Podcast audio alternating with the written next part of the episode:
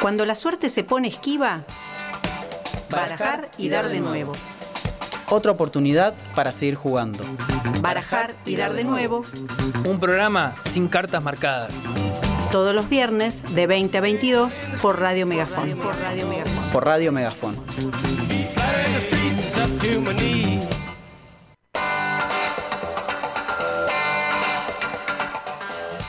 Muy, pero muy buenas noches y sean todos bienvenidos a esto que es Barajar y Dar de nuevo. Otro viernes nuevamente este año. Hoy tengo una nueva compañera. Se, fueron dos. Eh, el programa pasado em, empecé solo, te cuento. Y tuve que hacer un descargo, todo. Empezaron a llegar de a ratos. Era como uno llegó primero, después llegó el otro. Entonces, como. Eh, ¿Cómo? ¿Con culpa? Eh, no, no, no, En realidad, el, descargo. Uy, estoy haciendo todo un movimiento telúrico para poder acomodarme.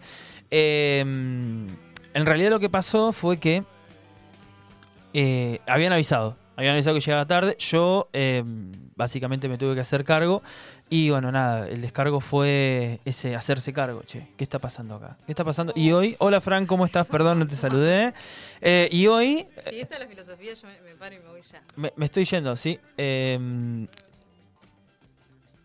Em, ¿Está pasando algo, Fran? Que, me hiciste una seña preocupante. ¿Ahí? Tenemos... El conductor. ¿Y eh, quién habla? Ah, ahí, está saliendo, me parece, ¿eh? Puede ser, igual Ahí está saliendo, sí. Sí, sí, sí, Tal vez ahí sí. Problemitas técnicos. Eh, estamos solucionándolos en el aire. Sí, ahí está saliendo. Joya.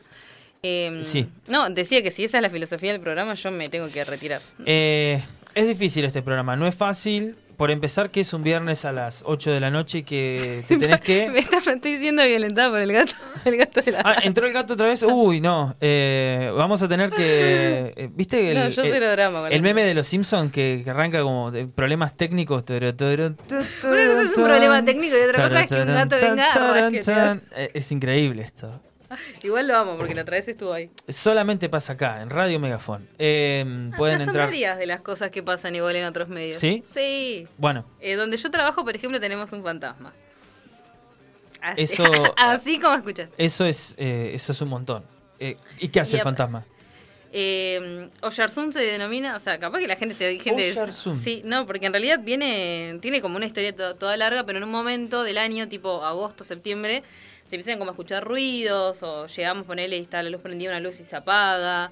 Este, se escuchan ruidos en. Yo trabajo en, una radio que tiene adentro de una biblia y se escuchan como ruidos eh, entre los libros. Este, y ya se sabe que es él, entonces, como, bueno, ya está. ¿Y de dónde viene? ¿Es alguna persona que murió en ese lugar? Sí, sí, sí. Hace muchos años, eh, a un trabajador eh, fue, estaba trabajando con la, con la antena, en reparación de antena. Este, y bueno, y falleció ahí y bueno, quedó Estamos hablando de la biblioteca. biblioteca Rivadavia. Biblioteca Rivadavia de Cipoletti. Bien. Este, eh, y tenemos un fantasma. bueno, chicos, Megafón tiene un gato, yo en trabajo tengo un fantasma. Ok, Elige tu propia. Elige tu propia radio. Elige tu propia eh, radio. Sí, sí, sí, total. Bien, eh, hoy mm, básicamente vamos a, tener un programita eh, interesante. En primer lugar vamos a hablar de lo que va a venir y lo que va a acontecer, que comenzamos el día de ayer, el 18 de mayo, con el Día de la Escarapela. Y bueno, vamos a charlar un poco, ¿sí? No, eh, yo tampoco, ¿eh? Yo tampoco. Eh, vamos a charlar un poquito con respecto a eso, no desde la, cuestión de, bueno, eh, pensar y homenajear a, Manuel Belgrano, que bueno, podemos hacer un, un, programa de Manuel Belgrano, pero em, vamos a charlar un poco con respecto al patriotismo, qué significa patriota, vamos a ver qué es la patria. Eh, y vamos a analizar... familia de la, de la selección argentina también? Sí, también, todo. Eh, estuve con una encuesta en, en Instagram en estos días. Eh, para ver qué pensaban que era la patria, así que también tengo ahí amigues que, han mandado su, su, mensaje, que espero que estén escuchando, que bueno, que hablen en el chat de YouTube, si, si están por ahí, si pueden, llevar ahí un, hola, ¿cómo están? Estoy desde casa, estoy con un vinito, no voy, me estoy yendo. Eh, me estoy bajando de escuchar este programa, no me gusta lo que están diciendo. Eh, si nos quieren agredir, también está la posibilidad, le vamos a contestar desde acá. Eh, en primer lugar, entonces tenemos esto. Vamos a pasar un poco por las noticias. ¿Qué semana álgida que tuvo Cristina Fernández de Kirchner? no solamente que es la la política más importante de, Argentina, de América Latina y me atrevería a decir, por supuesto, del mundo, este, sino que eh, no da descanso. Igual amo, porque habló y están todos como locos. Es una locura. Es increíble. Es una locura lo que está. La verdadera influencer, la verdadera influencer es ella. Y después dicen que no puede ganar, que que no sé qué. Bueno, eh, vamos a hablar un poquito. Eh, vamos a hablar un poquito de esto y a conversar un poco de lo que aconteció en las eh, en esta semana. Y bueno, vamos a después tener una columna a cargo acá de la compañera. que ya revelará su temática, que también fueron noticias de esta semana, que está atravesado sí por cuestiones que ocurrieron esta semana. Pero bueno, vamos a profundizar un poquito más. Eh, bueno, después tenemos una entrevista, ¿sí? Eh, con eh, Franco Rosales, que es director del IFD número 4, que nos va a estar acompañando acá en los estudios de Radio Megafon para, bueno, comentar un poco sobre el IFD número 4 y una campaña que se está llevando adelante. por se conmemora en junio, sí, el, mes de la sordoceguera, sí. Eh, es una fecha muy especial para, para, la colectividad, para la comunidad y que, eh, bueno, nada, desde acá eh, vamos a, tratar de impulsar un poco la participación ciudadana con un gesto, ¿sí? y bueno, y también nos va a estar comentando un poco el funcionamiento del IFD que tiene sus características particulares acá en la ciudad y a nivel provincial. así que bueno, nada, vamos a estar charlando con él. Eh, y después tenemos un datito random también para terminar el, programa. Así que bueno, quédense acá en Radio Megafon. Eh, vamos a ir a escuchar una canción y después vamos a, escuchar una botella al mar, ¿sí? Eh, que en el día de la fecha me mandó una, una escritora ¿sí? de acá de, Neuquén, Diana Massini, ¿sí? que es escritora, escribe cuentos, escribe eh, obras de, literatura y que, bueno, nada, es una escritora regional. Desde el espacio de Botella al Mar eh, nos encargamos un poco de hacer una difusión de eh, escritoras, escritores locales o de personas que tengan ganas de decirnos y contarnos algo. la Botella al Mar es eso que dejas, que tirás y que, bueno, aquella persona que se encuentra en algún espacio remoto lo puede tomar y se lo puede quedar o puede generar algo en él. Em, eh, eh, Diana Massini, sí, es eh, una persona que dice, su caracterización dice, tengo casi 70 años, soy médica, pero en la pandemia dejé de trabajar. Hace muchos años que participo de talleres literarios, mucho recorrido en el taller de Ruedamares Chris, con Cris Ramos y Gisela Martínez. Ahora también con otros escritores y poetas de la capital, Iris Rivera y Martina Finolquieto. vine hace muchos años desde La Plata y Em, mi tiempo se reparte un poco en las letras y en la huerta. Gracias por, eh, difundir eh, a todos los que estamos en este camino de la escritura. Ese es el mensaje que deja la autora de esta botella al mar, que en breve la vamos a estar escuchando. Eh, y así cerramos el primer bloque y la apertura de esto que es barajar y dar de nuevo. Nos vamos con botella al mar y ya volvemos.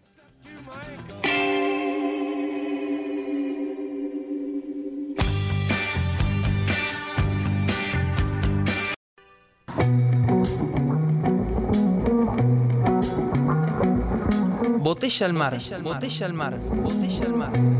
Palabras lanzadas a un mar picado.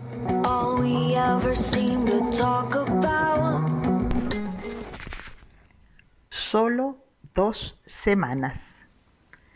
Desde la sombra donde estaba, la niña buscó el rayo de luna. No durmió para mirarlo toda la noche. Amanda preparó su bolso se detuvo en los estantes de la biblioteca. La esperaba un largo viaje hacia el mar. Cuidar a la abuela, como antes la abuela la cuidaba. Son solo dos semanas, le habían dicho, y sus pies evocaron aquellos pequeños de la infancia al bajar del tren. Eugenio estaba allí. La besó en la mejilla, cargó su equipaje. Silencio, de esos a los que estaba acostumbrada hasta llegar a la casa. Redescubrir el paisaje de verano, la abuela, ese olor a calentito de la cocina, las galletas en forma de corazón, en el centro la nuez. Al entrar no fue como otras veces. Ahora las fuentes extrañaban los aromas de la niñez. Vas a ver qué rico voy a cocinar. Y Amanda le dio el primer beso. La abuela sonrió con la mirada diminuta. Ahí estaba el sauce, sus ramas erizadas tras las cortinas, movidas por el viento. No era el tiempo de jazmín, pero sí de las lavandas. Eugenio ayudaba en la cosecha. La abuela solía dejar bolsitas hechas de tul y cinta bebé acurrucadas en los cajones. Te voy a leer historias por tantas noches de cuentos tuyos antes de dormir. Con verduras y sabores nuevos, Amanda preparó una sopa. Luego el libro prometido, una historia de suspenso. Los ojos de la abuela, como los suyos, cuando escuchaba el lobo y los siete cabritos. Son solo dos semanas, le habían dicho. Su madre no podía. El consultorio, las clases en la facultad, la tía con un viaje impostergable. ¿Quién la cuidaría? Amanda no dudó el mar, la arena pintando los tobillos, el roce de la espuma sobre sus pies, la huella ahora más firme. La infancia y los cuentos de hojas amarillas, sus hermanos peleando por el título de cada noche. Pero ya lo leímos tres veces. Igual, igual, me gusta tanto. Allí el aire sabía de otro modo, el silencio se podía contemplar. Y Eugenio, el encuentro en la estación, aquel amor de verano, la ausencia de palabras, una intimidad que disfrutaba de nuevo. Quizá algo de esa historia aún no había terminado. Seguía estando el mar la vida en esa orilla que como las olas daba vuelta todo. Son solo dos semanas, le habían dicho. Desde la orilla del mar, la niña leyó la historia. El rayo de luna acunó a la abuela dormida.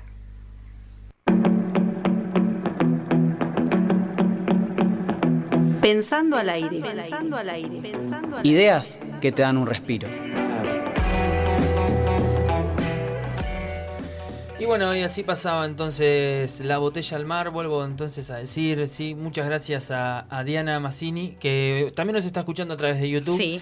Eh, está comentando en el chat. Eh, así que bueno, muchas gracias. Está Mauri Giulietti, que es compañero docente de literatura, que es eh, como el encargado de asociar a la gente que quiere y tiene cosas para decir y que escribe cosas lindas. Así que también le agradezco mucho a Mauri. Y está la compañera Paula Pedraza, que desde su casa nos manda ¿Cómo? Eh, un abrazo, que está calentita tomando seguramente un vino, algo, viste, eh, rico, porque bueno, nada. Eh, nada, mentira. Pau no podía, no, podía venir. Tengo que escabiar, chicos, perdón. nada, mentira, mentira. Pau no, no podía venir, así que bueno, nada, le mandamos un abrazo muy, muy fuerte. Em, bueno, vamos a pasar a la columna de Pensar al Aire, la columna central del día de hoy. Y lo pensamos como, bueno, estamos entrando en la semana de mayo, la semana que viene justo el 25 de mayo va a ser feriado y nosotros nos vamos a salir eh, al aire. Eh, entonces dijimos, bueno, comencemos con la semana de mayo que es a partir del 18. Eh, da como la, la, sensación de, bueno, comenzar una semana que a nivel histórico tiene mucha, mucha relevancia. Es más ni menos que, bueno, nada, el, hito fundante de la patria argentina. Eh, para la historia oficial, ¿sí? Después discutimos y, todo, pero para el Estado Nacional, a lo largo de la historia, el 25 de mayo de 1810 significa el hito que va a marcar un antes y un después para bueno, la, tierra que, hoy llamamos Argentina. Em, entonces, lo que queríamos como tratar de, ver, de trabajar, es la cuestión de la patria, ¿bien? Eh, lo que sería el 18 de, mayo, sí, se conmemora el Día de la Escarapela, y voy a empezar con esto porque se conmemora el Día de la Escarapela eh, en relación a la solicitud de Manuel Belgrano, sí, que le hizo al triunvirato en 1812, solicitando una escarapela nacional con el objetivo de unificar al ejército revolucionario en contra de los realistas, ya habiendo pasado, sí, eh, mayo de 1810. ¿sí? Es, un, es un momento de eh, profundizar la revolución para algunos, de em, encarar el qué va a pasar y que se va a dar en 1813 con la asamblea de 1813. Bien, em, ahí entonces encontramos el, el, momento fundante ¿no? de este día de la escarapela como em, una cosa más dentro de la formulación de la idea de patria. Después, sí, va a, comenzar lo que se llama eh, la semana de mayo, que empieza como el 22 de mayo. 22, eh, 23 y 24 de mayo van a ser los días previos en donde hay discusiones, donde hay toda una...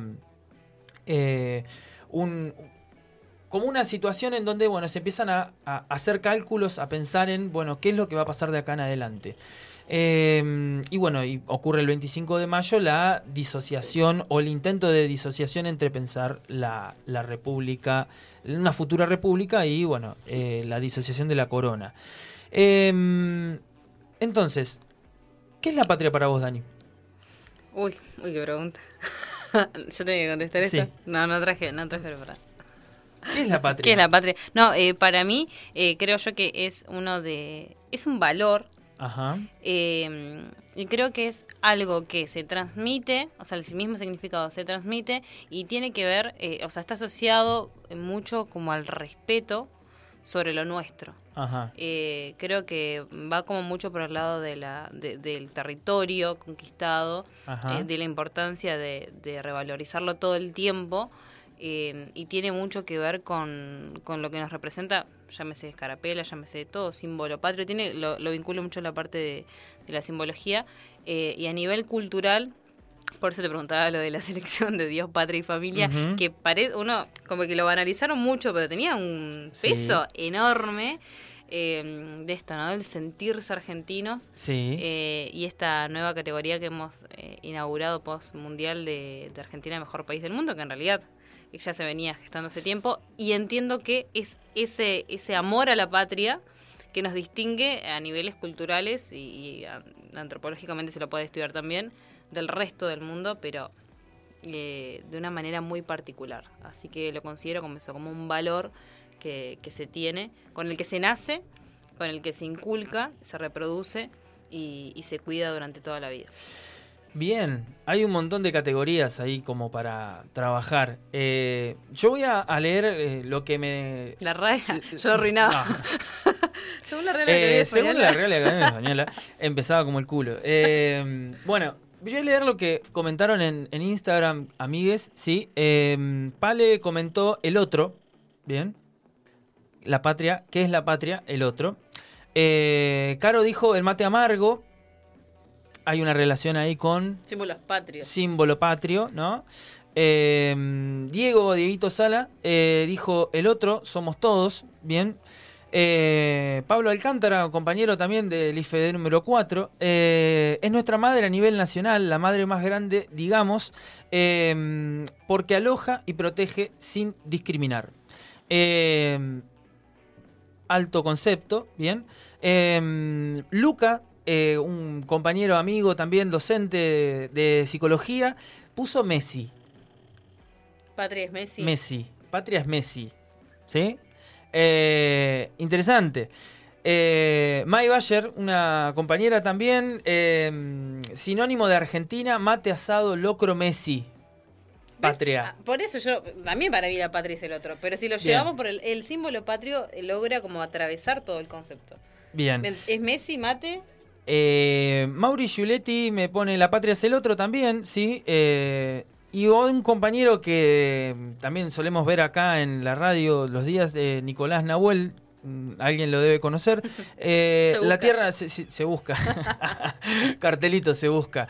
Eh, la tierra prometida, la infancia del humano, un sueño incluso, un sueño incluso, eh, otro. Esas fueron todas las, las aseveraciones que hicieron. ¿Para vos? Eh, y ahí voy, ahí termino, termino, termino. Y Pablo Schut, también un compañero de, historia, un saludito para Pablo. Em, es ese que no sé qué, ese que sé yo, puso. Es como una indefinición, ¿no? Eh, y por eso quería terminar con esa idea. Em, para mí, para mí, sinceramente, la patria tiene una relación con el territorio. Para mí la patria es un territorio directamente. Y que después están como los sentimientos de afectividad hacia eso. El terruno, ese, ese lugar donde, donde está. Em, yo voy a empezar como por la etimología ¿no? de esto, de, de dónde sale patria, ¿no? Viene del griego, ¿sí? De patra, lugar de nacimiento. Por eso tierra. Bien. Eh, tierra o lugar donde uno tiene que ir o donde uno se siente seguro.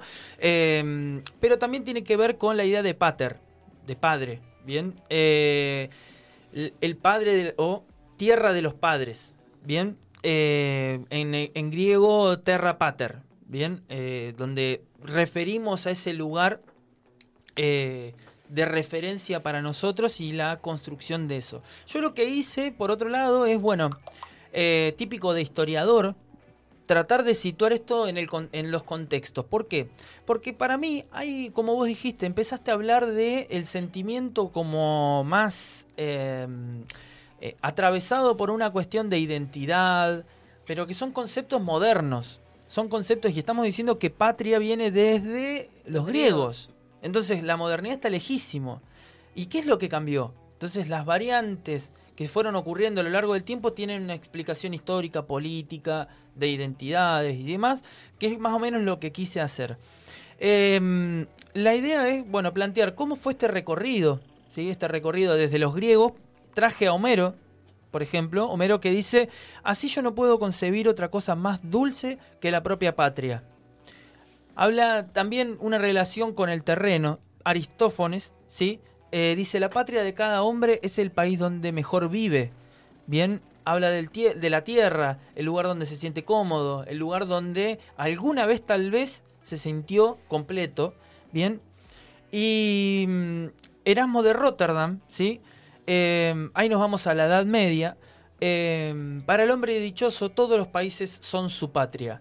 Eh, ahí hay una concepción más universalista, Bien, y ahí entramos, y ahí entramos en otro, en otro, en otra faceta. Bien, eh, a partir de la Edad Media encontramos como que la lógica de patria, de tierra, empieza a abrirse. ¿Por qué? Y por la introducción del cristianismo. Entonces, el cristianismo lo que hace, básicamente, es bueno, introducir la idea de la universalidad.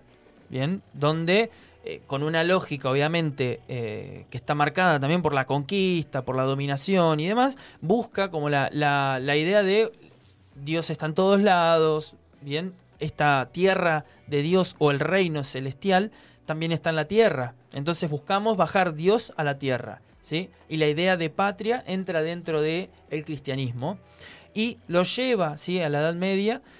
Y lo que básicamente pasa después con los procesos de la ilustración, los procesos eh, revolucionarios que se van a llevar adelante en Francia, en Estados Unidos y demás, aparece la identidad de la modernidad. Y con la modernidad también aparece la idea de em, el concepto más liberal moderno, vamos a llamarlo de esa manera. Eh, y básicamente aparece otro, otro dos conceptos fundamentales que van a ser el Estado y la nación. Bien, el Estado y la nación como dos objetos que van a transformar este significado y que básicamente lo van a cambiar a una manera más de pertenecer y de sentido social y ya deja el territorio, deja el espacio y se convierte en algo de personas. Porque hablar de patria significa también hablar de personas, no solamente del terruño, sino que lo que significan esas personas para uno, la comodidad, la pertenencia a ese lugar. Bien. Entonces ahí da todo un giro. ¿Por qué? Porque introduce el concepto de nación y el concepto de nación es problemático desde un origen porque siempre la nación es definida en base a un otro y que esa relación es negativa. Yo no soy esto, por ende soy esto, ¿bien? La nación se convierte en una diferenciación marcada. y la patria no tiene ese sentido. La patria busca como el aunar, ¿bien? Directamente no, no interesa pensar en un otro. La patria va a ser como un territorio en el cual eh, podemos volver, podemos regresar, podemos estar presentes, tener una idea y una significación de esto, pero no lo tenemos que defender y no nos representamos a partir de otra cosa. La nación sí. La nación tiene en su principio el, el, partir del no soy tal cosa, soy otra. Bien, entonces al introducir esto y el Estado como rol aglutinante de un ser nacional, ¿bien? Convierte la patria ¿sí? en un vocablo que viene, por así decirlo, eh, de la mano de la defensa, ¿sí? de sostener esa nación en conjunto y que eh, lo que propone el Estado ante esto es, bueno, digamos, eh, forma a su ser soberano, ¿sí? un ser que tiene que defender ese principio de nación y el principio de patria. Bien. Yo traje algunas personas que van a ser relevantes en la historia, como eh, Maximilien Robespierre, eh, una persona importante en la Revolución Francesa. Dice: Se puede abandonar una patria dichosa y triunfante, pero amenazada, destrozada y oprimida, no se la deja nunca. Em, se la salva o se muere por ella. Bien, marcamos la idea de morir por la patria. Bien, ya hay una cuestión muy distinta. muy distinta, bien, muy distinta. Em, mucho me falta para ser un verdadero padre de la patria. Me, contentaría con ser un buen hijo de ella. Manuel Belgrano, ¿sí?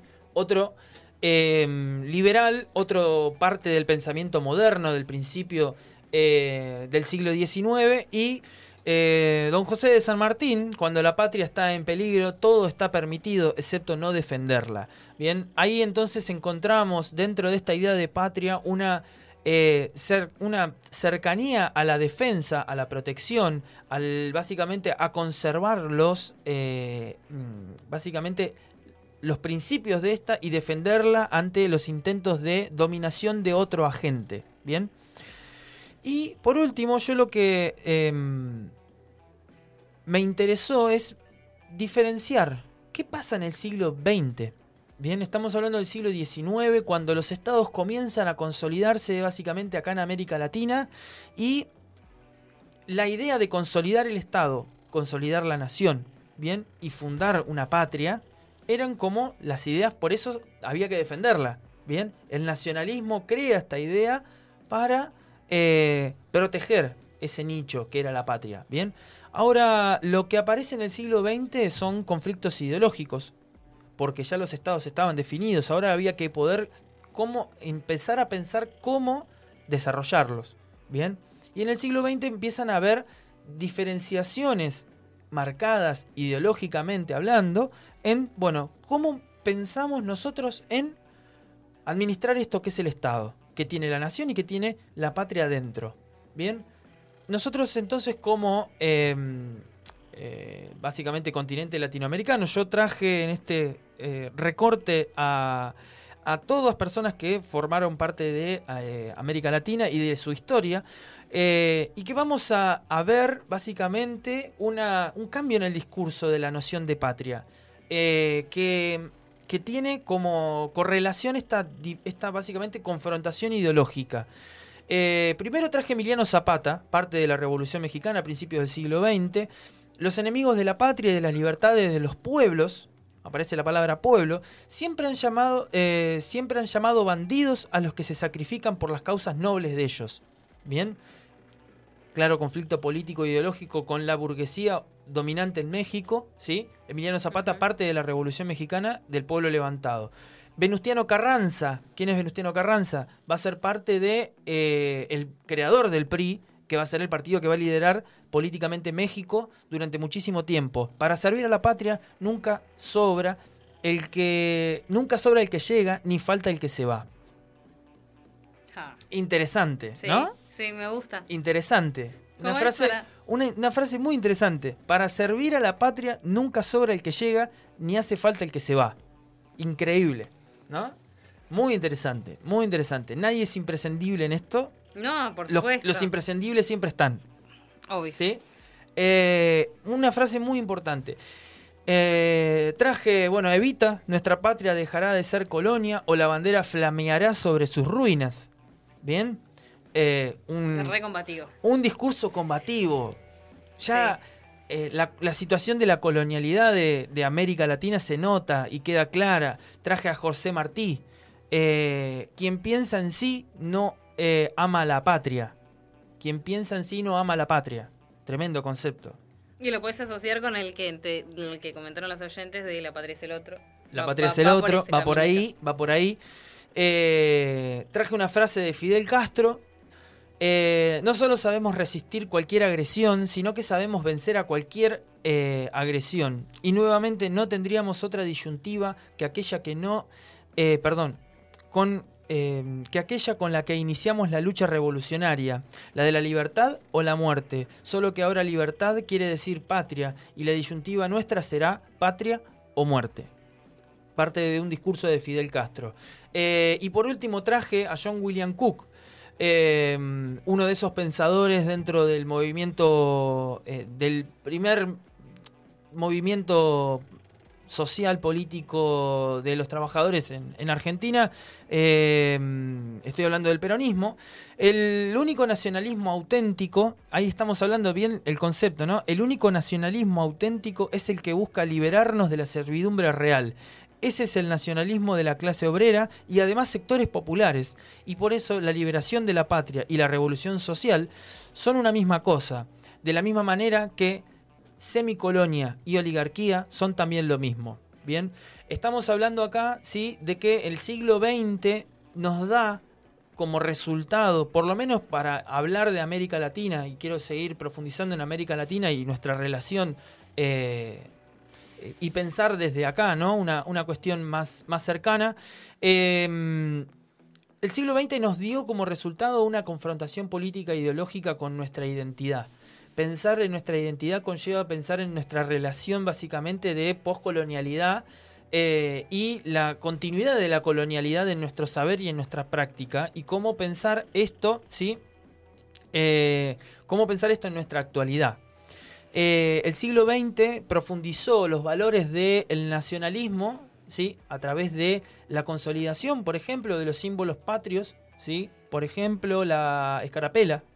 Eh, el Día de la Escarapela se declara en 1935. En 1935 fue la dictadura más nacionalista de nuestra historia, ¿sí? y la consolidación de los símbolos patrios, la lectura, eh, los valores de la patria, se profundizaron muy marcadamente ahí, en esta dictadura y que básicamente conlleva todo un contexto internacional también. Pensemos en el nazismo, pensemos en el fascismo, pensemos en el franquismo, y se da todo en la década del 30.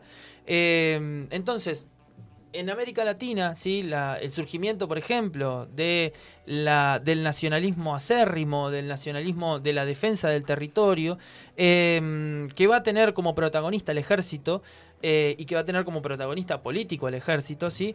Eh, da como resultado ¿sí? este entrecruce entre nación y patria. Y es lo que vuelve también complejo la definición hoy en la actualidad. Y creo que luego de la, de la disyuntiva y la repartición del mundo ideológicamente, que fue el gran conflicto bélico del siglo XX y la caída del muro de Berlín, que básicamente marcó como un, antes y un después en este conflicto, que podemos decir el fin de la historia y todas esas cosas, eh, y la introducción del el gen neoliberal en nuestra sociedad, que no es solamente pensar económicamente de una manera, sino es que son una cuestión de valores y tendencias que nos hacen creer no es que nos hacen creer y que vivimos en una falsedad, sino es que consolidamos una identidad em, marcada por, en primer lugar, el destierro, ¿sí? la no pertenencia a un lugar, eh, que se puede traducir en toda una cultura del no pertenecer y el no querer estar, o el no, el no querer formar parte o hacerse cargo de su espacio.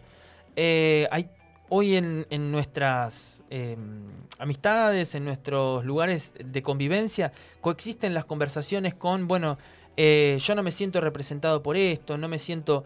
Creo que hay como una apatía muy fuerte a los lazos vinculares de uno con determinados lugares y con las pasiones que lo unen con eso. Y que es, un, es una problemática, no sé si una problemática, es una cuestión de época y que vamos a ir hacia otro espacio em, que está mutando y que se está transformando y que todavía no tiene para mí una cuestión marcada. No hay una defensa de lo nacional, por así decirlo. No hay una defensa de lo nacional y no hay una defensa de la patria como territorio.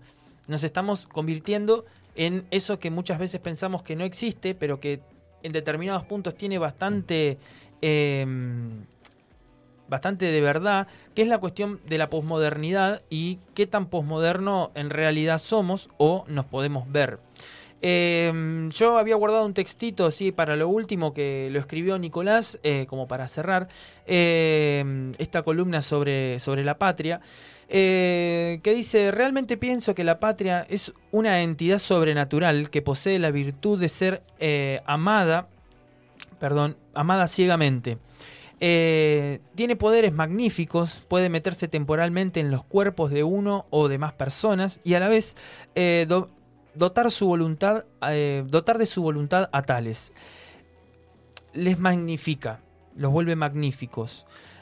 La hemos visto en Messi, en Los Redondos, en Cerati, algún aviador de Malvinas y quizás también algún caballo, ay, perdón, algún criollo a caballo o alguna abuela generosa. Sí, es cierto que la patria no discrimina, pero desgraciadamente acá sale su debilidad. La patria es un ser eterno que vive en eterna adolescencia, por lo que no sabe medir fuerzas y sus criterios. Cada tanto encarna en algún ser que quizás no sea el indicado. Hemos visto a la patria encarnar también en Videla, en Milei, alguna vez, alguna vez fue una fuerza de seguridad. Em, y, a, quien también esa fuerza de, seguridad reclama bienestar y lo golpea. Te juro em, que la vi, em, la vi encarnar en músicos, dice, y que me había olvidado que vivíamos colectivamente en sociedad eh, y que también profesa comunidad y unidad. Me parece una, parte muy sincera para, terminar la columna. Eh, porque estamos para mí ante un, un momento bisagra en nuestra historia de, autodefinición, autodeterminación. Autopercepción. Autopercepción, ¿no? Eh, momentos de, como sumamente criticistas, por así decirlo, o, críticos de nuestra realidad y que también nos lleva a ponernos en tensión nuestros valores, nuestros principios. ¿Y qué es lo que queda? ¿Quedará algo? ¿No quedará nada? Preguntémonos con respecto a, bueno, eh, si nos volvemos, por así decirlo, agnósticos en determinadas cuestiones, eh, ¿qué hacen a la vida en sociedad? ¿Cómo serán los nuevos lazos y los nuevos vínculos a partir de qué? Si no es un ser colectivo que pueda llegar a, englobarnos y a invitarnos a ser parte. Bien. El problema también pasa cuando ese invitarnos a ser parte se vuelve una fuerza, se vuelve y ahí nos alejamos, a veces venimos, a veces vamos, ¿sí? Eso es eh, lo que más o menos quería traer y dejar por acá. Eh, me parece como, eh, como acotación dentro del concepto de patria dos cosas. Una que le va a dar pie a lo que viene a, hablar yo en, principio. Y en otra, este el fútbol. El fútbol. El fútbol como ya no como, como algo desde el entretenimiento, sino como un suceso histórico eh, particular como lo fue el Mundial y la vuelta de ese sentido de pertenencia que aparentemente, o tal vez con el mismo trajín, eh, hablar de pertenencia es hablar de un sistema capitalista ya consolidado, ¿no? También. Pero eh, de repente, che, estábamos cantando el himno Sí, sí, llorando, ¿eh? llorando. Llorando, el Dibu con sus lagrimitas. Sí, sí, sí, sí. Y pienso en Maradona también, sí, obviamente. Pero me parece como que va por ese, por ese lado, ¿no? este, que, que, hace muy poquito tiempo eh, los colores se defendían, pero ya nada ir a recuperar las Malvinas. O sea, era como un estado de, es un éxtasis que se atraviesa, ¿sí? Este, sí, sí, con, dos tenedores te lo recupero. Sí, sí, sí. Eh, pero es ese poder también del de, sentido de pertenencia. Y no hay nada más lindo que sentirse parte y, que sentir como hogar. Por eso cuando decía todos los lugares donde uno va, todos son patria, me parece que no es así. Este, o yo al menos yo no lo sentiría, no siento cualquier lugar como mi casa. O sea, bueno, te vas a sentir como tu casa en todos lados. O sea, uno habita lugares y a veces de forma consciente o no. Y por otro, para cerrar y, dar pie a, lo mío posteriormente, que lo voy a desarrollar en un ratito, eh, no puedo pensar en patria sin pensar en el concepto de matria que también viene ya, con, la consolidación del feminismo ya un poco más presente de las calles. Ahí hay una, cosa que, te quiero interrumpir. En el de matria tiene más que ver la noción de eh, tierra madre, pero que tiene como origen América. Exactamente, a eso iba. ¿Cómo, cómo se va haciendo todo un caminito de los griegos hacia lo que es América? Pero no puedo evitar pensar eh, en, la, palabra patria y en el como un sistema que no se lo mencionó. Y dentro de ese sistema, cuando escuchaba lo que había escrito Nico, que decía ese eterno adolescente, me parece que que en muchas ocasiones, lejos de comportarse como, como un adolescente, esta, esta, este sistema eh, viene a golpear fuerte a determinado sector de la sociedad. Claro. Y bueno, de eso voy a hablar. Ok, ok, ok, ok. Bien, solamente eso como para adelantar. Eh, bueno, nos vamos a escuchar ahí un, un temita y venimos con algunas noticias después.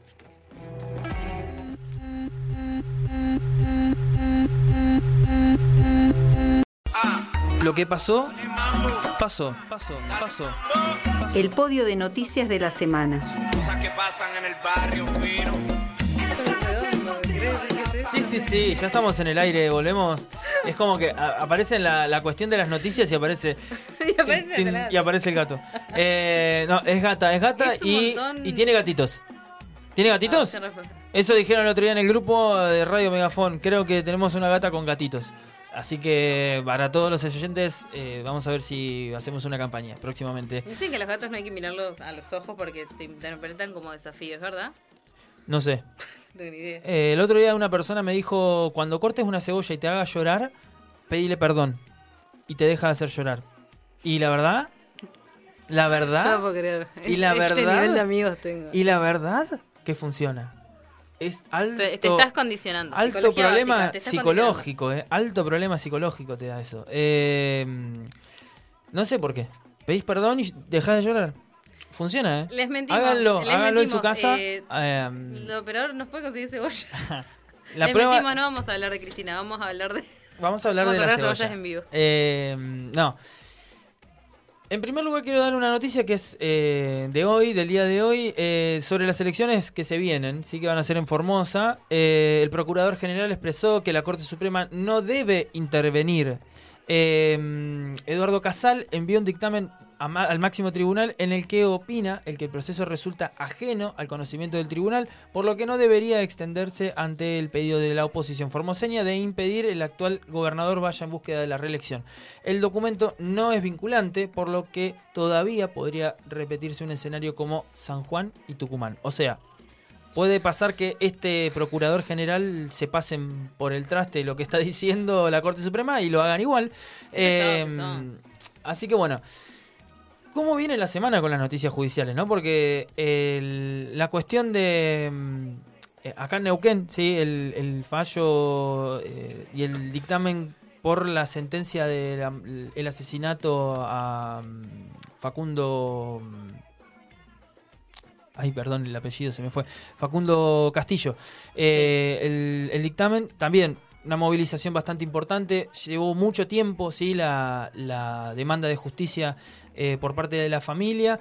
Fue un, hecho bastante seguido eh, mediáticamente en la ciudad de Neuquén y nada más y nada menos por eh, la presencia de un abogado que se, básicamente se metió dentro del mundo judicial por una causa bastante también mediática, pero en Capital Federal, que fue la de los rugbyers. Estamos hablando de Fernando Burlando. Sí, igual acá está como eh, asesor porque no tiene la matrícula. Exactamente. Eh, Fernando Burlando no tiene la matrícula, no pudo ejercer de defensor oficial. Eh, está como asesor, estuvo como asesor en esta causa.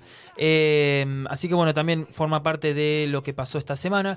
Y vamos a, a hablar un poquito de lo que se relaciona con todo lo que viene ocurriendo con la persona de Cristina Fernández de Kirchner, que esta semana fue una semana bastante movilizante en un montón de sentidos. Primero, eh, publicando la carta en donde ratifica, después de 800 veces de decir que no va a ser candidata, señoras y señores, entiendan de una fucking vez que no va a ser candidata. Para mí que si lo interpretamos de la coma en adelante... Ayer escuché eh, algo muy cierto en base a esto que dice que uno eh, sabe lo que dijo, pero nunca puede hacerse cargo de lo que el otro interpretó. Sí, es que sí, eh, interpretación... Eh, comprensión, de, comprensión de, texto. dijo. Y, pero bueno, nada. estuvo básicamente ya hace dos meses que viene diciendo que no va a ser candidata, o tal vez más si no me equivoco, creo que son dos meses. O desde la primera vez que habló de, después del atentado, eh, que dijo que no va a ser Después estaba lo de las gorras, que circulaban lo de las gorras Sí, sí, sí, sí. Eh, por lo tanto, bueno, nada, queda básicamente... Algunos militantes todavía conservan la esperanza de el 25 de mayo, el acto que se va a llevar adelante en la Plaza de Mayo, que esto pueda llegar a cambiar. Yo lo veo muy complicado. Eh, pero bueno, nada. El día de ayer también Cristina eh, dio una entrevista en un medio de comunicación, eh, C5N, ¿sí? Eh, donde, bueno, dejó algunas frases importantes, ¿sí?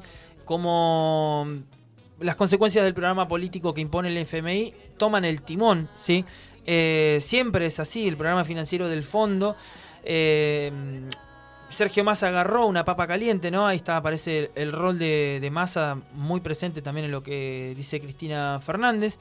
Eh, agarró una papa caliente, estoy en libertad condicional, técnicamente eso fue una declaración bastante fuerte. Eh, por otro lado, a mí me, a mí me gustó eh, la comparación que hizo entre la elección de 2019 y esta elección. El análisis que hizo que era algo que cualquier persona fríamente pensante lo puede hacer, pero que lo diga Cristina y no lo digan todo el resto de los candidatos también me parece interesante remarcarlo, que decir que es una elección de tercios y que lo interesante acá es que eh, piense aquel que se posiciona como candidato va a, a, mirar y tiene que observar que esto no va a conducir eh, una, una, una, situación parecida a lo que ocurrió en 2019. No, acá la cuestión es ver quién va al balotaje. Esa es la realidad. ¿Quién puede ascender al balotaje? Encontramos una posición de tripartita dentro de, la, de la sociedad, en donde la opción de la derecha radical está representada por Milei junto por el cambio entre Patricia Burrich y Horacio Rodríguez Larreta, y el frente de todos o el oficialismo, ahí. No sabemos qué pasa todavía. Tenemos ahí como una nebulosa.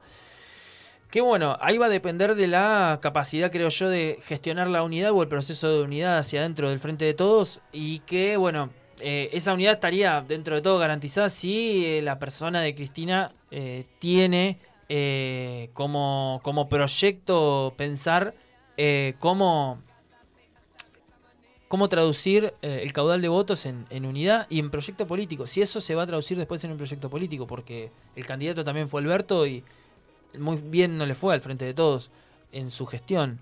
obviamente que me parece que hay que hacer como cierta matización con respecto a la situación. Pero bueno, son análisis eh, que, bueno, Cristina tiene su, su definición, su postura. Eh, a mí me llamó muchísimo la atención del análisis que, está planteando, que no lo hace nadie, porque básicamente la gran mayoría se maneja con focus group. No tiene nada que ver con el análisis político y la discusión. básicamente los las otras dos partes del tripartito se encuentra pensando en la elección a partir de Focus Group. Eh, creo que y, sinceramente me parece que el único, la única propuesta política seria viene por parte del Frente de Todos, dentro de lo que es la lógica política, eh, o, como entiendo yo la lógica política, mejor dicho. Me parece que mm, es necesario, va, eh, yo lo, vi después, este, pero tengo acá un análisis eh, que me lo brindó Joaquín, que es uno, de mis politólogos eh, preferidos, este, Joaquín del Pozo, que este, hizo hincapié en algo que, que me gustó mucho, que fue eh, el rol que Cristina le da a las redes sociales. Y dentro de eso, ¿no? Entra la reproducción de la fake news. Eso es construcción de realidad. Y eso este, la construcción de la noticia en sí es lo que después a vos te termina marcando la cancha. ¿Por qué? Porque vos tenés una percepción de la población en cuanto a lo que acontece a niveles económicos y después tenés el bombardeo que existe. Entonces, me parece que lo que nosotros estamos viendo hoy como escenario eh, ya político este, es una Cristina, una mujer en realidad, que dice mil veces que no y siguen insistiendo en que tal vez es sí ¿no? Me gustaría saber si, si algún dirigente político hombre le dicen le hacen lo mismo que ella. Y, y eso como acotación chiquita, pero después hablamos de eh, políticas públicas, del financiamiento de determinados, eh, de determinadas propuestas eh, y demás. Y suena Rossi, suena Guado de Pedro, suena Kisilov, suena Grabois. Y, bueno, y hay como un montón de personajes que se van moviendo. por ahí creo yo que Guado de Pedro, por lo menos acá el Neuquén, es el que más, más visibilidad ha tenido y demás. Pero del otro lado, si vos lo dividís, tenés la vice de Milei que recién apareció esta semana con unas declaraciones súper arcaicas este, que a la misma gente que, este, que más o menos mi ley le puede llegar a simpatizar, está como eh, que no, no, coincide con lo que plantean. Este, y por el otro lado, eh, una pelea. Y chicos, a ver, votamos, las pasos en agosto. Una propuesta tienen. Sí, sí, sí, total. Y, esto lo puedes mirar desde el lado que lo mires. No tenés una propuesta. Entonces, sale Cristina a hablar y los medios se llenan eh, eh, hablando de lo que dijo Cristina, este, ¿es la política más influyente? Claro que sí, te, lo está diciendo, pero ahora no puede ser que dependamos de ella. O sí. Y ahí te das cuenta que podés hablar otra vez de lo que significa el poder. Sí, sí, sí, sí. Por ahí, este eh, para mí la cuestión de el, proceso de acumulación político que tiene Cristina eh, también le da como cierta lógica a esa acumulación de poder. O sea, en la Argentina los liderazgos siempre, van siempre fueron fuertes y que los personalismos siempre fueron fuertes. O sea, no es algo nuevo. Eh, lo que mm, no se traduce luego, para mí también eso tiene que ver eh, con la lógica mm, muy cortoplacista que tiene la Argentina en la, en la proyección de sus, de sus programas porque el peronismo, con el peronismo a lo largo de la historia siempre encontró eh, el, tope. El tope va a ser, bueno, la clase dominante. ¿Hasta dónde aguanta la clase dominante? Porque siempre el tope va a ser ahí. La negociación nunca va a poder eh, transgreder los límites que le impone la clase dominante. En algún momento fueron las dictaduras con el peronismo. Los límites fueron las dictaduras. Poner esos límites eh, a través de los golpes militares. Después la proscripción, obviamente, todo lo que eso conlleva pero después los líderes se van a transformar, ¿sí? dentro de la lógica neoliberal, se van a transformar dependiendo de los intereses que jueguen detrás de la lógica del poder. Los intereses siempre van a ser, desde la década de los 90, eh, los de los sectores concentrados del sí, sí. económico. Entonces, Menem va a salir de ahí, la, la, idea. Eh, y luego aparece la disputa de ese proyecto político eh, de las clases altas representada en el peronismo con el kirchnerismo a partir de 2003. Eh, la lógica del liderazgo fuerte se tradujo ahora eh, a la derecha. La lógica política del liderazgo se tradujo a la derecha. Y, son los que están alimentando este, este discurso de dolarización, que ya Cristina cuando vino a Viedma en el mes de marzo, ya habló de esto y del peligro que se corre cuando informan de manera eh, malintencionada sobre un proceso de eh, una economía bilateral. este, hay gente. No, eh, bimonetaria. Eh, bimonetaria, perdón. Este, me parece como importante hablar de que vos no podés eh, plantear una dolarización de la economía cuando este, tenés gente que ni siquiera puede leer realmente una moneda este, y con todo lo que, lo que significaría. Hay gente que, que realmente no tiene idea de, del sistema de cambio y este, cuando dicen que se dispara el dólar, siempre se olvidan de hacer una aclaración, y para mí es crucial, que lo que cuando se dispara el dólar, se dispara el dólar informal. Sí, total, total. Entonces, ¿qué hace? Nos rige un mercado negro de, de compra y venta de dólares de una manera que es extranjera y que viene acá este, a, marcarnos la cancha. Y Cristina ha sido muy clara en más de una ocasión. Eh, siempre a modo de, educadora en eso es eh, muy clara. este, y en buena hora que me parece muy bien que, que, haya accedido a una entrevista en un medio y poder hablar de esto, ¿no? Eh, ahora me, surge eso. Siento que hay poco tiempo, que el concepto de campaña en términos de comunicación ya no es el mismo que las elecciones eh, pasadas. Sí, total. Y tienen muy poco tiempo, se escuchan pocas propuestas, muchos nombres y pocas definiciones. Yo creo que el, contexto es un... Y también otra cosa que no me olvidé de nombrar, que Cristina compartió ¿sí? Eh, en su Instagram videos de AGN que hicieron ¿sí? Eh, para lo que fue el proceso de eh, inspección que se hizo del acuerdo con el Fondo Monetario Internacional. Si vos ves esos videos, básicamente te, te, brota desde el centro de tu estómago una sensación de acidez que después se traduce en vomitar un montón de cosas de bronca, porque está todo mal, absolutamente todo, Todo mal. Y, y, también cuando uno pone parámetros en la situación en la cual uno se encuentra, no, todavía creo que no tomamos dimensión el quilombo que nos acabamos de meter, eh, no lo podemos dimensionar como sociedad lo que implica tener la deuda externa que tenemos. no podemos dimensionar eso. Eh, si, si, uno, si uno escucha los medios de comunicación, si uno ve a un ratito la, la cadena Fox de Estados Unidos, cuando uno, eh, cuando el Estado de, eh, federal de Estados Unidos, la Reserva Federal, da un préstamo al Estado, le da un préstamo de 38 millones, 38 mil millones de dólares. Y listo. El FMI a nosotros nos dio 56 mil millones de dólares. Es, es, es, una bestialidad. Ningún banco a nivel mundial da un préstamo por eso. No, no existe eso. O sea, no, no hay capacidad de pago de nadie. Nadie puede tener la capacidad de pago para poder devolver esa plata. Básicamente estamos condenados. Em, porque es... es em, sin, una justificación...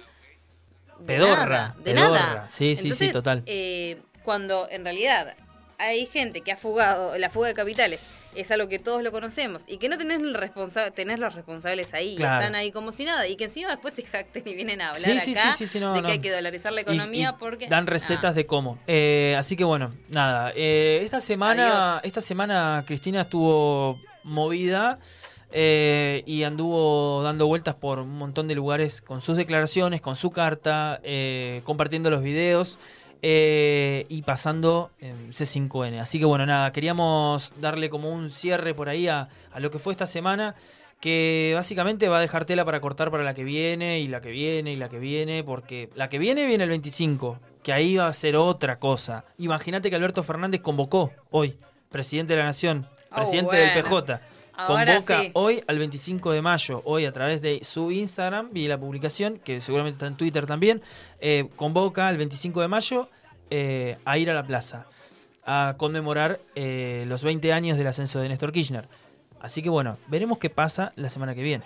Obvio. Lo único a modo de reflexión que me parece que es como que justo en marco de 40 años de democracia, tanta movidita judicial dentro de las elecciones no me parece al azar.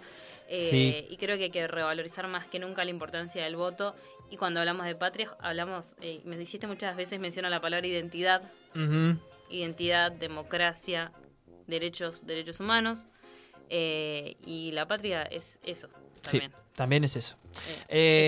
Así que bueno, nos vamos a escuchar música un ratitito y ya venimos con la entrevista que ya está Franco acá en los estudios.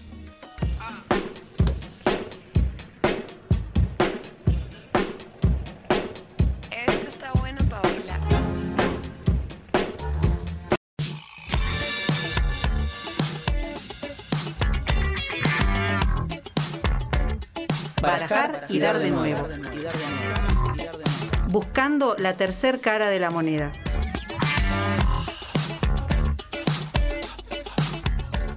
Y bueno, llegó la entrevista del día, ¿sí? Em, tenemos a Franco Rosales. ¿Cómo estás, Franco? ¿Todo bien? ¿Qué tal? ¿Cómo andas? Eh, Franco, ¿quién es Franco Rosales? Que se presente. bueno, me presento. Gracias por la invitación. Eh, Franco Rosales, eh, profe de educación primaria, de, egresado del IFED 9 de Centenario. Después, profe de educación especial con orientación en ciegos y disminuidos visuales del IFED 4 hace un par de años ya que, bueno, egresé de ahí, trabajo ahí y hace cuatro años casi que estoy de director junto a Soler Rodríguez y a Vero Moreno. Eh, nada, eso, profe de educación especial. Bien. Eh, ¿cómo, ¿Cómo funciona el IFED número 4? ¿Qué es el IFED número 4?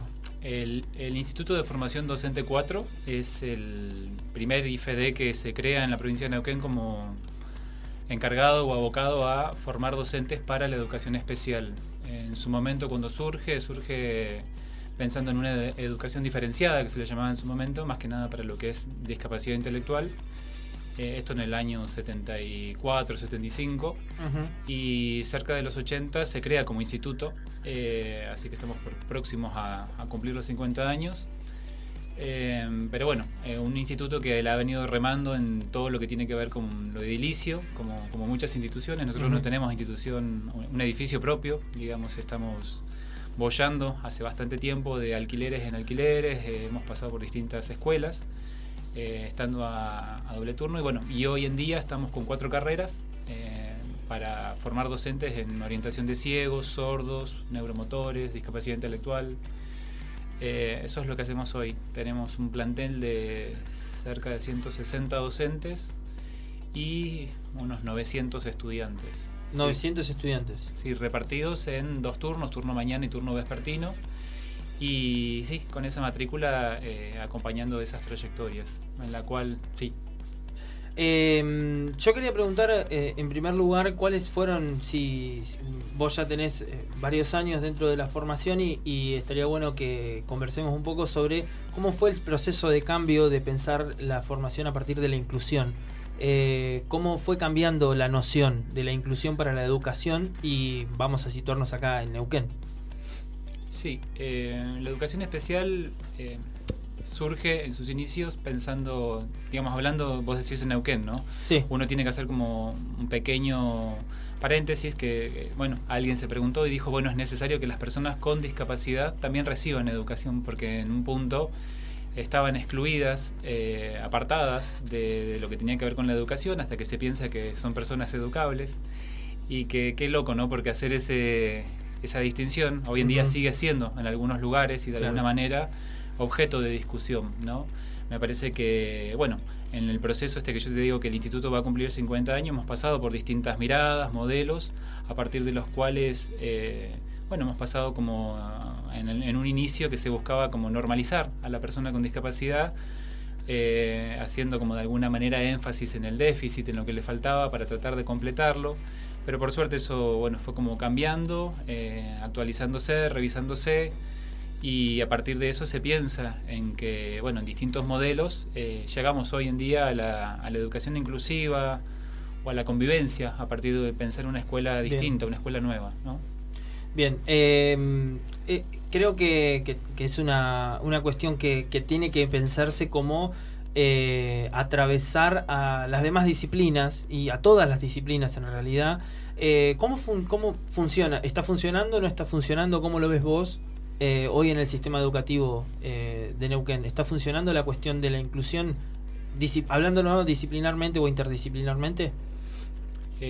cercano en el tiempo, por ahí se puede pensar que, que la educación inclusiva ha dependido mucho de las buenas disposiciones ¿no? de docentes y de las instituciones, digamos, ha quedado muchas veces en manos de los docentes, de que tengan la buena voluntad, la buena onda, el acompañamiento, y eso, si bien eh, ha beneficiado de alguna manera a que esas trayectorias diferenciadas se puedan como acompañar, es un problema. Ha sido un problema porque en realidad ha dejado por fuera las obligaciones de los gobiernos provinciales, nacionales, en lo cual implica bueno poder pensar en normativa pertinente y el apoyo, digamos, monetario, económico, de recursos que es necesario. O sea, sin eso las buenas, buenas voluntades no, no bastan, no alcanzan y es necesario, bueno, que eso esté para complementar lo otro, ¿no? Las miradas y los trabajos interdisciplinarios, como vos decís, sí. Em, por otro lado, eh, quería también eh, ver y charlar un poquito sobre eh, lo que sería la campaña que se está llevando adelante eh, en el instituto que es eh, básicamente el motor sí por el por el cual venimos a la, entrevista. Eh, ¿qué sería la campaña de grafiti tejido? Bien, la campaña de grafiti tejido está enmarcada en una campaña internacional pensando en que el 27 de junio es el Día Internacional de las Personas con Sordo Ceguera. Y, y bueno, es un poco como para visibilizar este, esta condición eh, bueno, pudiendo decir que va más allá de la sordera y la ceguera, que no es juntar las dos cosas, sino que implica una condición diferente, distinta, y que una persona que, está en esa situación, eh, bueno, requiere como acompañamientos particulares, eh, formación específica, y bueno, es un poco eso la campaña. Dentro de todos los proyectos que tenemos en el IFD, uno de ellos se aboca a poder hacer difusión de, bueno, de lo que va sucediéndole a cada una de estas personas, ¿no? Bien. Eh, Sí, yo una, una consulta por ahí más en términos de, comunicación, de consultar cómo fue el camino. Este, mencionabas al principio de que no se consideraban eh, personas educables. Eh, entiendo que eso se da puertas adentro, ¿no? Dentro de lo que es el proceso de formación docente, pero cómo eso se logra eh, transmitir en términos sociales y ya con un impacto social un poco más grande, ese cambio este, cuando se habla de discapacidad y cuando se habla de, educación ¿no? Eh, en, la sociedad. ¿Cómo, ¿Cómo se atravesó ese cambio y qué es lo que queda por, por trabajar, que entiendo que es muchísimo? Sí, eh, hablar de educabilidad eh, no solo es en los términos de personas con discapacidad, no también uno puede hablar de condiciones sociales que muchas veces las personas pobres, por así decirlo, también se las considera que no van a avanzar en sus aprendizajes Muchas veces estas personas también formaron parte de lo que fueron las escuelas especiales, como personas que eran de alguna manera inhabilitadas funcionalmente, entonces como no iban a funcionar en la sociedad, también formaban parte de lo que se enseñaba en las escuelas especiales. Yo digo por ahí que eso se fue como revisando, eh, puertas adentro y también abriendo las puertas justamente para dejar entrar a las familias, a otras organizaciones y poder pensarnos, digamos, en una sociedad que nos pueda implicar a todos, ¿no? Esto no, no es como una cuestión de que porque soy bueno te dejo, te enseño, sino que lo que tiene que ver es que todos eh, podemos eh, enseñar y aprender. Y creo que esa es un poco la tarea del IFED4, ¿no? de poder eh, formar a nuestros docentes en, los términos de que todos tenemos derechos y, obligaciones y un poco en torno a eso las personas con discapacidad aprenden como, como el resto. y bueno, tenemos que formarnos para aprender el mejor modo de, de enseñar y de luchar por los derechos, porque en eso creo que vamos juntos, ¿no? Estudiantes y docentes vamos juntos para que esos derechos se puedan como garantizar. Bien. Eh, ¿Hasta cuándo está la campaña y en qué, eh, qué consta de la campaña? ¿Qué, qué rol podemos eh, cumplir como medio y cómo podemos ayudar también desde ahí? Sí, la campaña de DBL, que las siglas son por esto de la sordo-ceguera en inglés, se están juntando, ahí en el IFED tenemos un espacio en el cual juntamos tejidos que, que son eh, cuadrados de 20 por 20 y esos cuadraditos se pretende como unirlos todos y ponerlos en un lugar visible que seguramente será o en el frente de nuestro instituto en Perito Moreno 354 o en alguna parte bien visible de la ciudad, eso lo estamos evaluando y estamos juntando mucho tejido, bien. Eh, porque eso se va a unir entre todas las personas que participen de, la campaña y estudiantes y, bueno, y visibilizaremos y explicaremos un poco lo que tiene que ver con la, la sordo ceguera, a la vez que, bueno, eh, podremos hacer campaña de nuestro instituto, qué es lo que hace y qué pasa ahí adentro. ¿no? Bien. Así que eso. Bueno, Franco, te agradezco un montón la, la, posibilidad de que vengas y que estés en el estudio para, para, comunicar esto que me parece muy relevante y que, bueno, nada, contás con el espacio para, para lo que necesites. Desde eh, Megafon siempre vamos a estar acá eh, para, bueno, comunicar y para mm, brindar el espacio para que ustedes difundan lo que, lo que pasa ahí adentro de, del IFD número 4, que bueno, nada, es un espacio eh, muy interesante, yo, yo, formé parte del instituto, así que eh, me, es un lugar al, que me gustaría volver algún día para poder seguir trabajando ahí. Así que bueno, muchísimas gracias. Muchas gracias a ustedes. Eh, vamos a una pausa y ya volvemos.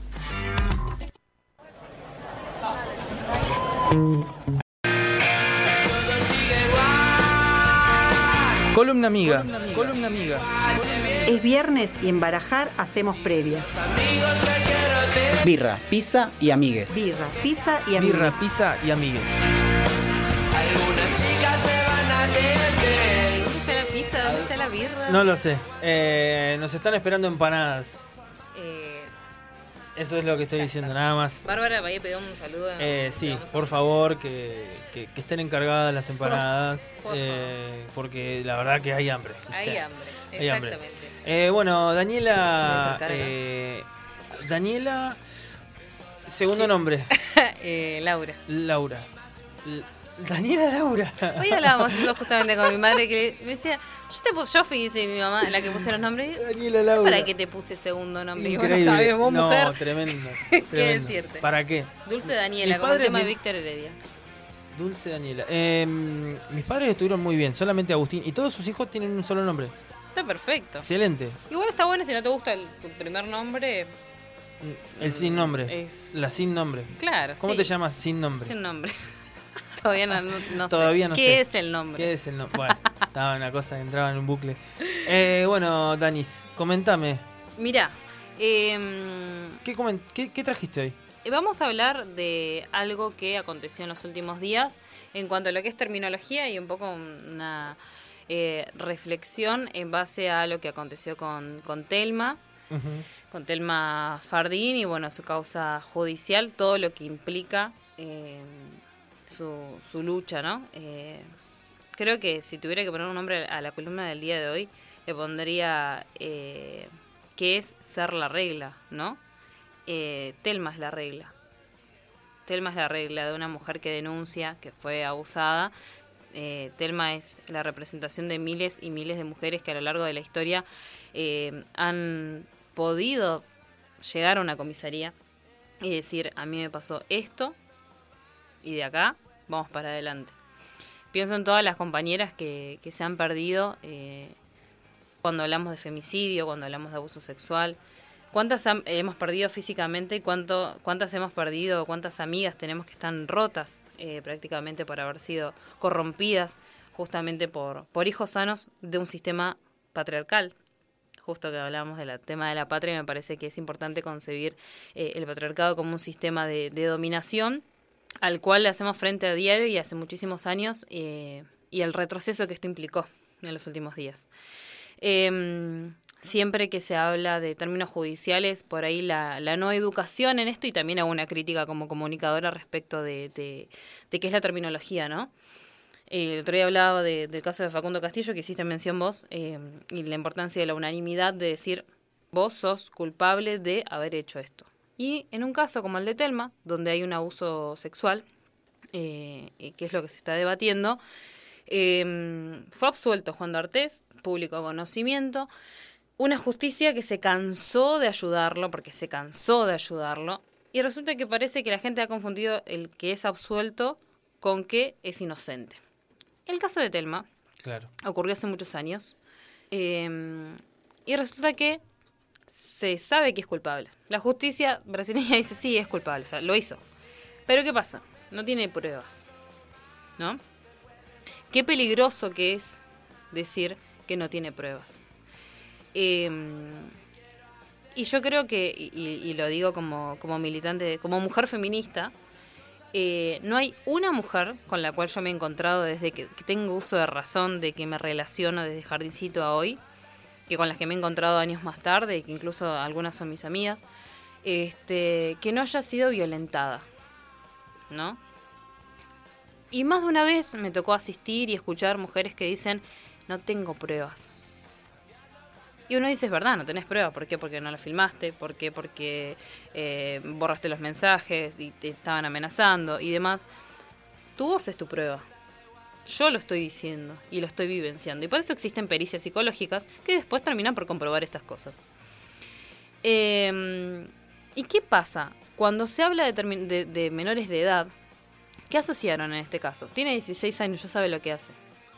Y pienso en los casos de pedofilia, de abuso eh, sexual infantil, cuando eh, que es un caso de estos, eh, la importancia que tiene.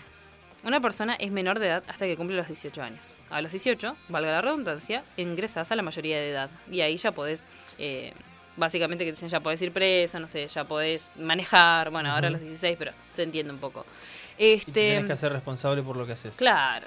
La responsabilidad empieza en otro momento y desde otro lugar, ¿no? Em, y lo pensaba también en términos de Cristina. Obviamente que, esto tiene una cuestión política muy de fondo. Sin embargo, me pongo a pensar que es una mujer diciendo, no voy a ser candidata, y una presión que le estén diciendo, no, vos sí capaz que querés decir que sí. Y empezás a leer como entre líneas, ¿no? Y lo llevas como a otro espacio, ¿no? De una mujer que, te dice, che, yo no quiero. No, sí querés. No, te estoy diciendo que no quiero, que no voy a hacerlo. vos querés decir que sí. En el fondo, si yo te leo entre líneas, me estás diciendo que sí. No, flaca, te estoy diciendo que no. Bien. Te estoy diciendo que no. Te, dijo, te dije que no sé, dos meses. Te dije que no es un mes. Y si yo lo llevo al caso de Juan de que, que es de público conocimiento, te está diciendo que no y lo haces igual. ¿Qué, qué, ¿Qué problema tuvo Telma? No haberlo firmado. Días después, 60 días después de que ya, si, si esto hubiera ocurrido 60 días después, en aquel entonces, pero 60 días después, la historia era otra, porque eran otros los requisitos para poder tomar una denuncia y para poder avanzar. Y hoy estaríamos hablando de una condena. La impunidad con la que se manejan eh, los hombres con poder, sobre todo. El hombre ya tiene poder por serlo. Pero además, en este caso, como podemos hablar también del caso de Sebastián Villa. También. Este, que ya está recontra comprobado. Y es una persona que se dio un jugador que se dio el lujo de jugar superclásico, por ejemplo. Cualquier hijo de vecino que tiene una causa de esta, afuera, suspendido, a la espera de, una deliberación. No se los puede echar por una cuestión de, partes legales de las empresas, pero en este caso. Y eh, traje eh, a colación, este, bueno, lo que habla Telma es decir, nosotros somos la regla, cuando siempre buscamos ser la excepción. ¿Por qué buscamos ser la excepción? Porque buscamos marcar precedentes. ¿Qué le queda para esa piba, no? Que, que fue abusada dentro de su entorno familiar y no tiene más prueba que su voto y su daño, ¿no? Que, que, el hecho en sí. Y me pongo a pensar también cuántas mujeres salieron a defenderlo de Artés por una cuestión de sexualización, de decir, es un tipo lindo, no tiene por qué. Abusadores hay en todos lados. Y ahí es la tarea de que se dejen de cubrir entre los hombres, que sean críticos entre ellos, y que haya uno que ponga un freno y diga, che, esto me parece que lo que estás haciendo está mal y no está bueno, no está copado, estás intimidando a alguien, este, estás violando la intimidad de alguien, estás propasándote con alguien. Y en eso es otra vez lo mismo. Más no podemos decirle una vez y mil veces qué es lo que tienen que hacer, porque ya bien lo saben. Y saben lo que están haciendo. Y juegan con el privilegio que tienen. En ese sentido traje a colación un posteo que vi hoy que me pareció muy lindo. Este, obviamente que es eh, con, una, em, con una eh, descripción de la importancia de la ESI, porque se viene a poner en prueba esto. Y ahora que hablábamos de la entrevista que, realizaste de, educación, la importancia que tiene la educación y la importancia que tiene la educación sexual integral, de la cual cuánta gente que quiere sacar, porque tiembla ¿sí? la estabilidad laboral que tienen. Se asegura que 7 de cada 10 casos de abusos intrafamiliares se detectaron en la escuela. 7 de cada 10. Gracias a las clases de educación sexual integral, hay una niña en Salta que pudo contar que fue víctima de abuso. Después se conoció. Y en Río Negro, acá nomás, tras una clase de DESI, una niña escribió una carta a la directora del colegio para decir que su madre era víctima de violencia de género. Se detectaron 368 casos de abuso gracias a la educación sexual eh, integral desde la provincia de Santa Fe, que es de donde se informa esto, que son casi los 400 casos descubiertos luego de haber dado contenidos y herramientas respecto de eh, la ESI. Em, otro otro eh, encomillado más que lo sacó el página 12 tiempo atrás, una niña que cuenta que en una clase de ESI que fue abusada por su, por su abuelo en Rosario de la Frontera. Este, aumentaron las denuncias de abuso en Jujuy tras la implementación de la ESI eh, en las escuelas también. Una canción ayudó a una nena a contar que era abusada. Y vengo a pensar acá en lo que pasó en el colegio, en el jardincito aquí en la Capital. Em, y, pienso en aquel 2018, yo tengo la remera eh, con el hashtag que me la regaló Barbie, que me está escuchando en este momento, que dice mira cómo nos ponemos, que es la frase que utilizó Artes, este, acusando, exactamente, acusando a eh, Telma de, ser eh, quien lo provocaba, ¿no? Este, y pienso en cómo se llenaron las comisarías y cómo se llenaron de escrache las redes sociales. Escrache que después, debate aparte, pero ¿cuántas pudimos hablar? Este, en ese momento de lo que habíamos vivenciado y cuán violentadas fuimos desde, primeras, desde primera infancia, eh, la mayoría. Entonces me parece como que esto viene a, hablarnos como sociedad de la importancia de creer siempre en las víctimas y que esto no sea un mensaje de que nos tenemos que quedar calladas. Lejos de quedarnos calladas, vamos a hablar mucho más fuerte porque parece que no nos están escuchando. Y cuando hablamos de la, emergencia nacional en género, ¿sí? algo que este gobierno este, prometió cumplir respecto de lo que fue la creación del Ministerio de Géneros, se ha hablado de un presupuesto aparte. Y se entiende que con todo el problema económico que tenemos, no somos prioridad. No somos. Y dentro de todo, uno es una mujer, yo por ejemplo me considero una mujer privilegiada, porque incluso me he educado, eh, mi formación académica me permite hoy estar frente al micrófono y demás, y puedo alzar la voz. Pero pienso en esa piba que vive en un barrio que apenas tiene para comer, que no tiene un empleo formal, que la educación no ha sido completada, que tiene problemas de alimentación, que tiene problemas en la casa, que viene de entornos violentos. ¿Cómo hace esa, esa chica, esa niña, adolescente para denunciar que está sufriendo abuso en la casa? Si en la, en la tele está escuchando que un tipo abusó de una menor de edad y le dicen que no alcanzan las pruebas, o sea, que alcanza las pruebas que es culpable, pero que se va a la casa. ¿No? O un tipo que le pega, le, le, disfigura la cara a una y está jugando superclásico. Sí, sí. Entonces, siempre que hablamos de, de, terminologías, hablamos de la feminización de la pobreza, siempre que hablamos de educación y discapacidad también, ¿no? Porque cuando hablamos de discapacidad también hay que hablar de las personas que eh, viven con una discapacidad y no tienen las condiciones necesarias como para poder afrontar los tratamientos y demás. Siempre tenemos que hablar de las minorías. Pero cuando hablamos de abuso en Argentina, en el mundo, no somos minoría. Pero tenemos una regla que siempre, o sea, es un sistema que protege y avala siempre a los violentos y siempre tenemos que llegar eh, a medidas extremas. Hay paro de mujeres, viene el 3 de junio, eh, y hay un montón de, de, movilizaciones, encuentro de mujeres, y vamos y charlamos y lo debatimos. El tema es que nuestro debate y nuestro nuestros conceptos están muy claros. Pero ¿qué pasa? No hay una, una eh, un viento de cambio de parte de quienes están al frente y quienes están en la toma de decisiones. Por eso me parece como que toda esta semana ha rondado en base a mujeres que dicen que no y les están diciendo no, estás diciendo que sí. Una vez más eh, tenemos que explicar esto. Y mm, cuando yo empecé mi militancia ya hace 10 años, un poco más, tal vez ya un poco más activa, se hablaba de esto, ¿no? De, que cuando uno lo dice que dice el no, bueno, tiene un poder muy grande sin embargo, che, parece que todos, todos los días tenemos que estar como con lo mismo, ¿no? la misma parte. Este, así que me parece que, Telma ha marcado la, cancha. Luciana Pecker, periodista que la ha acompañado desde el primer momento, con denuncias de muerte. Está amenazada de muerte Luciana Pecker, periodista de Infobae, escritora y entre muchísimas cosas más que ha estado acá en la región. Eh, han amenazado de muerte a mujeres por acompañar a otras mujeres a levantar la voz y a pronunciarse eh, en contra de, los abusos sexuales que han sufrido ellas y, sus compañeras. Y cuando escuchaba a una de las candidatas a vicepresidenta del partido de, de Miley que decía, yo nunca me vi mujeres en desventaja, yo nunca me sentí, no se trata de vos. No podemos hacer nunca una lectura, incluso hablando de patria, eh, de nosotras mismas jamás se debe hablar en primer lugar. Siempre somos, eh, estamos hermanadas. El término de sororidad, que surge hace tantos años, habla de una hermandad y una compañía y contención, justamente por un sistema de que nos ha desprotegido tanto, que es esa red que tienen las mujeres, que los hombres no la tienen ni la van a tener nunca, jamás. ¿Por qué? Porque nosotras estamos en desventaja. Y esto lo viene a marcar. Viene a marcar la cancha. Frente a esto, llamo a la organización, llamo eh, a los espacios de debate nuevamente para poder pedir una vez más que se generen las políticas públicas necesarias, que se destine el presupuesto que necesitamos realmente para poder operar con esto, en cuanto a lo que es reeducación, eh, en términos de educación sexual integral, en términos de infancias. Y, y justo entrevisté esta, esta semana eh, a un periodista que, que hablaba de que van a cerrar el programa, están intentando ver si cierran o no, lo están debatiendo, el programa de reinserción de abusadores y agresores sexuales con la cárcel de Cenillosa porque no demuestran arrepentimiento alguno. Más prueba que esa. No sé.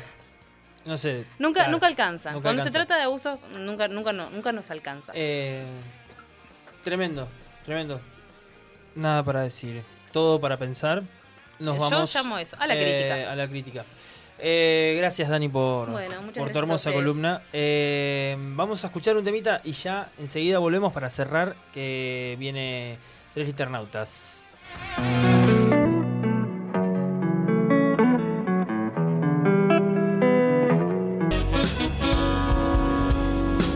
El dato random. Lo que no estabas buscando, pero necesitabas saber. Y con el cuelgue llegamos al último bloque. Eh, el dato random. Trajimos acá un datito. A ver. Sí. Quiero saberlo. Bueno, eh, esta semana, viste que se hablaba de que había algo que podía impactar en la Tierra. Una alta probabilidad de que pegue un asteroide gigante. Avisen, así uno no se está preparando. Eh, sí, sí, sí, sí, eh, había un meme que me dio mucha gracia que decía, si nos morimos hoy, sí. somos los últimos campeones del mundo. Uy, qué bien, qué, increíble algo el que no nos sirve de nada, no nos va a salvar de nada. Increíble el sentimiento de morirse siendo campeón del mundo. Acá llegó la humanidad, el último campeón y se fueron con la copa, señores, Argentina. Y Messi lo logró. Y Messi lo logró, ya está, listo. Este, y, pensaba en eso, en Argentina el mejor país del mundo. Argentina que campeones de todo, porque hay disciplinas que por ahí no son tan, conocidas e instancias deportivas y culturales que de las cuales eh, llegamos a a instancias finales, este, mm, busqué un archivo em, y resulta que Argentina es, escúchate, el mejor país del mundo para sobrevivir a una guerra nuclear. Eh, estamos en una situación en la que me podría servir este, este dato, ¿eh? Porque si sí, vivo en Chile, no sé, me, voy a Europa, la salida, la salida está en el 6. Primero, Uruguay, Uruguay se hundiría. Eh, sí, no, somos nosotros. Eh, sí, bien, perfecto. ¿Tengo aval? Sí, sí, sí. Sí, sí, por favor. Em, aval el, el, árbitro.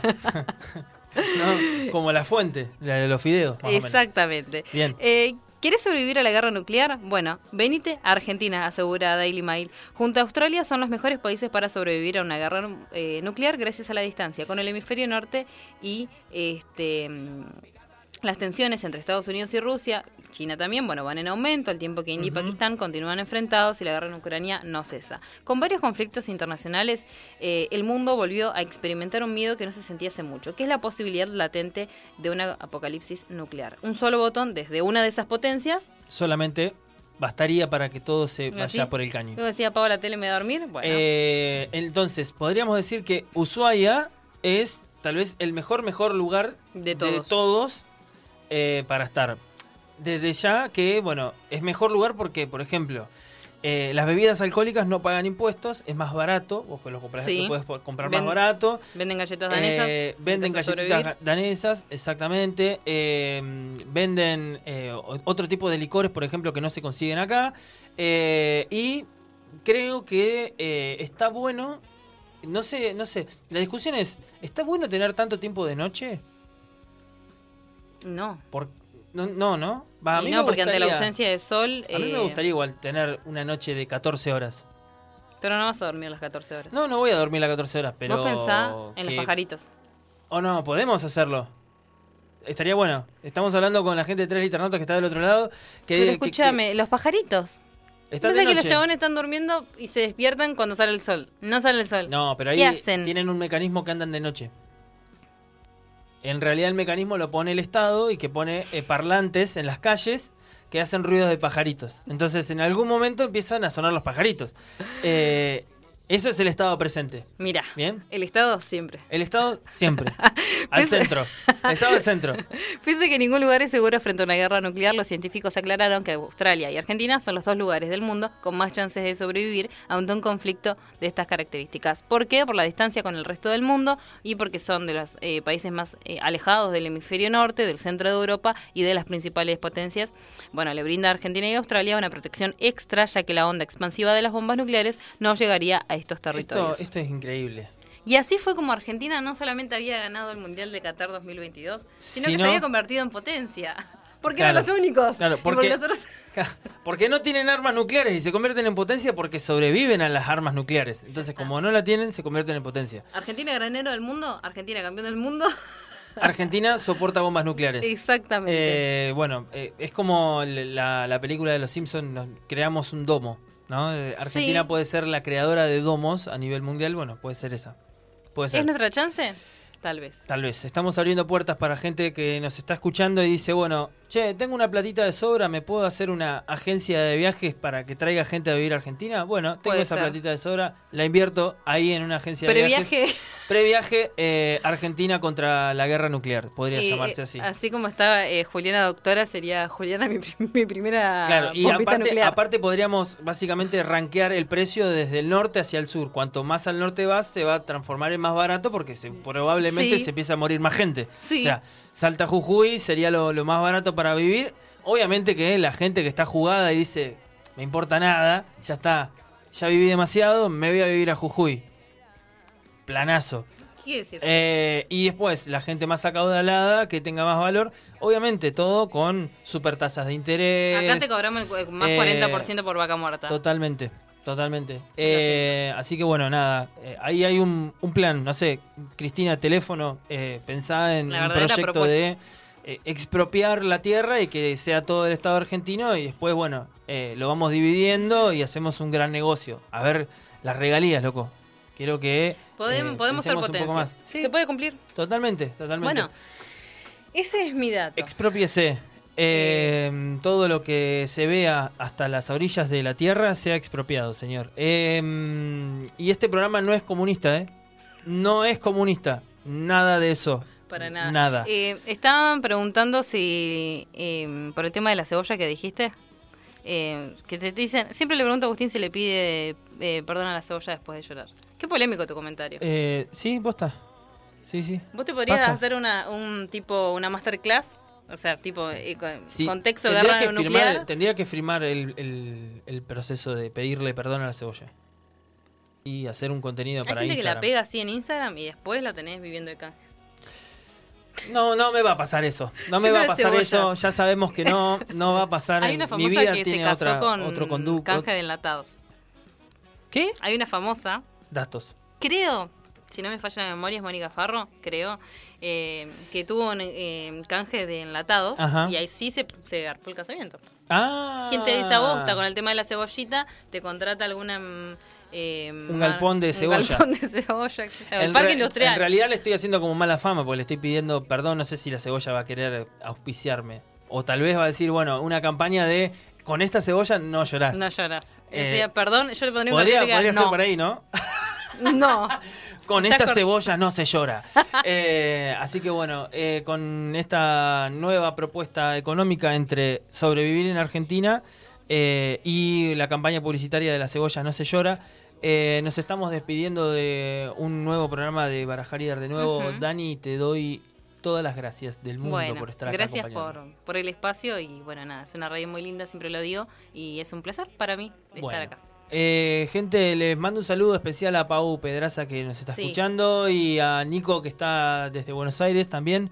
Eh, le mando un saludo grande. Saludo, gente. Nos estamos viendo el próximo viernes. Eh, perdón, el próximo viernes no, el otro. El próximo viernes no tenemos Barajaría de nuevo porque es feriado, señores y señores. Así que excelente fin de semana largo para todos. Pásenla lindo. Nos estamos viendo.